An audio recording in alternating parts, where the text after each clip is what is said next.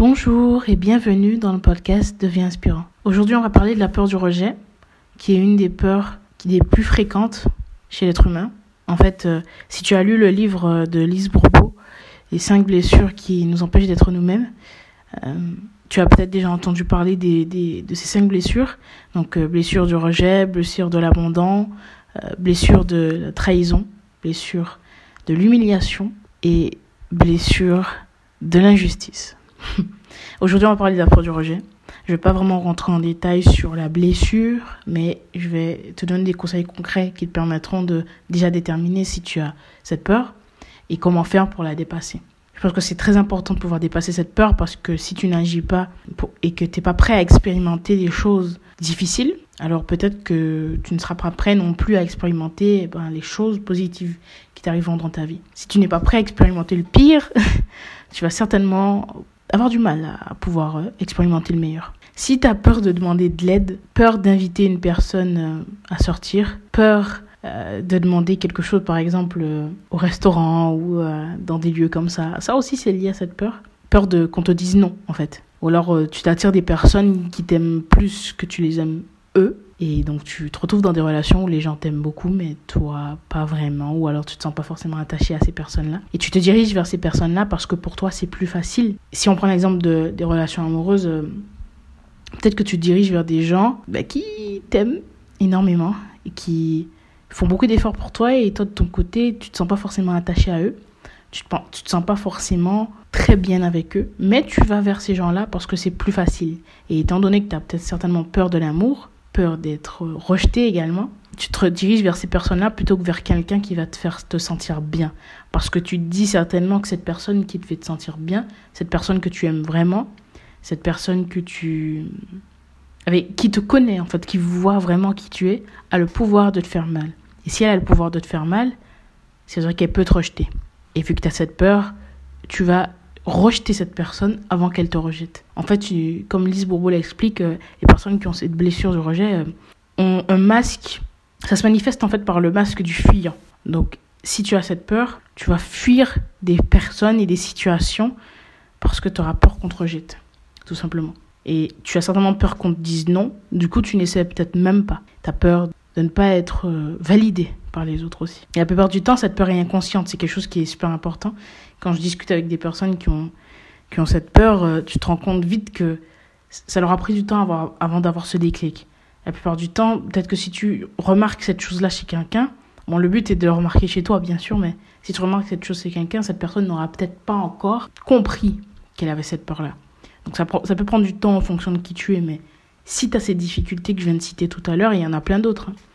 Euh, si tu t'es reconnu au moins dans un des exemples, c'est que certainement tu as cette peur. Et aujourd'hui, il euh, faut que tu saches que la bonne nouvelle, c'est que tu peux totalement dépasser ça.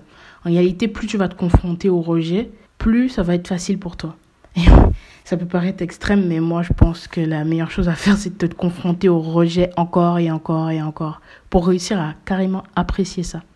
Euh, par exemple, si tu as des difficultés à demander, par exemple, même si tu n'as pas forcément cette grosse envie, tu peux commencer par quelque chose qui est OK pour toi, quelque chose qui est dans tes cordes, en fait. Par exemple, euh, demander euh, au restaurant. Tu peux demander quelque chose. Bon, j'ai pas d'exemple ici à te donner, mais tu vas trouver. Et tu demandes ce que tu veux. Ça peut être aussi dans la rue. Tu peux aller aborder des personnes, des hommes ou des femmes qui peuvent te plaire si tu as peur de faire ça. Et au fur et à mesure, à force de le faire, ben, tu vas certainement avoir des noms. si tu demandes par exemple le numéro de téléphone, c'est un exemple, mais.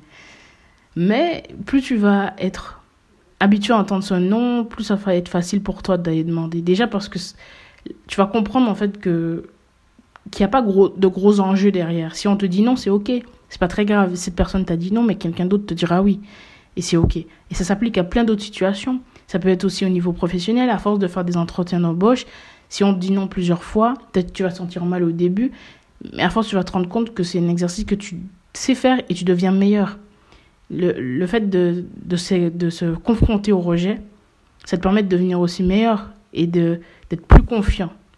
Donc une situation où tu vas avoir des du stress, appréhender énormément, c'est une situation qui te permettra de devenir meilleur. Parce qu'au départ, ça te fait peur, mais finalement, tu te rends compte qu'en fait, c'est beaucoup plus simple que ce que tu pensais. Et puis, c'est OK si quelqu'un ne veut pas travailler avec toi. Donc, ça m'amène à l'autre chose que, pour moi qui est importante à prendre en, à prendre en considération, c'est que aujourd'hui, si une personne te dit non, ça ne veut pas forcément dire qu'elle dit non à ta personne. Elle dit peut-être non parce que tu ne corresponds pas aux critères, peut-être parce que pour un, un emploi, par exemple, peut-être que tu corresponds pas aux critères, ça peut être par rapport à tes diplômes, ça peut être par rapport à ce genre de choses, mais ce n'est pas toi, en fait. On te rejette pas toi en tant que personne.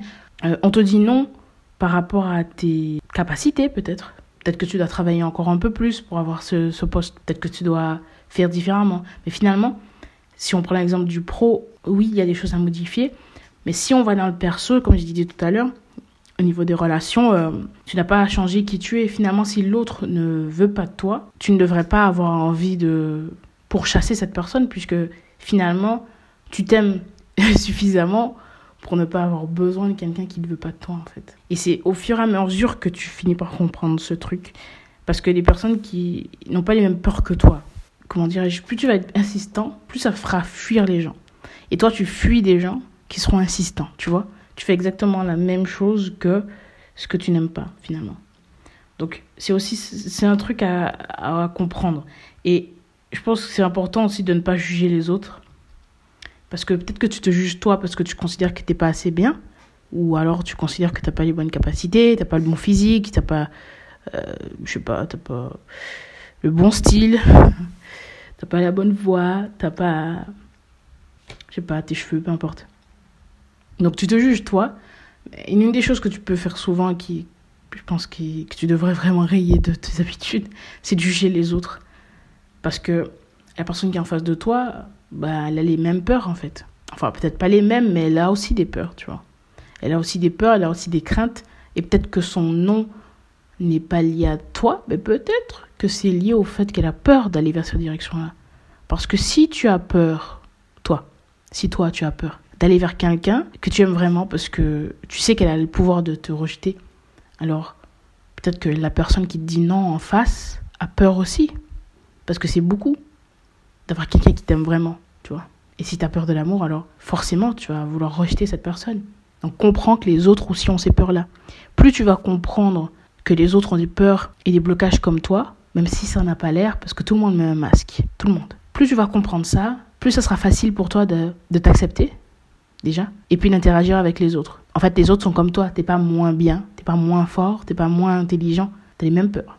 C'est un truc que tu dois comprendre. Plus tu vas t'accepter toi, te valider de toi, arrêter de te comparer aux autres aussi, plus tu vas t'attirer des personnes, je le dis souvent mais c'est important, plus tu vas t'attirer des personnes qui te qui t'aimeront et qui accepteront d'aller vers toi. Parce que tu as peut-être peur d'être rejeté par les autres. Je pense que c'est lié au fait que tu te rejettes déjà toi. Si tu ne t'acceptes pas toi, comment veux-tu que les autres t'acceptent? Si tu ne t'aimes pas toi, comment veux-tu que les autres t'aiment? Donc ça commence par toi, ce travail commence toujours par soi, en fait.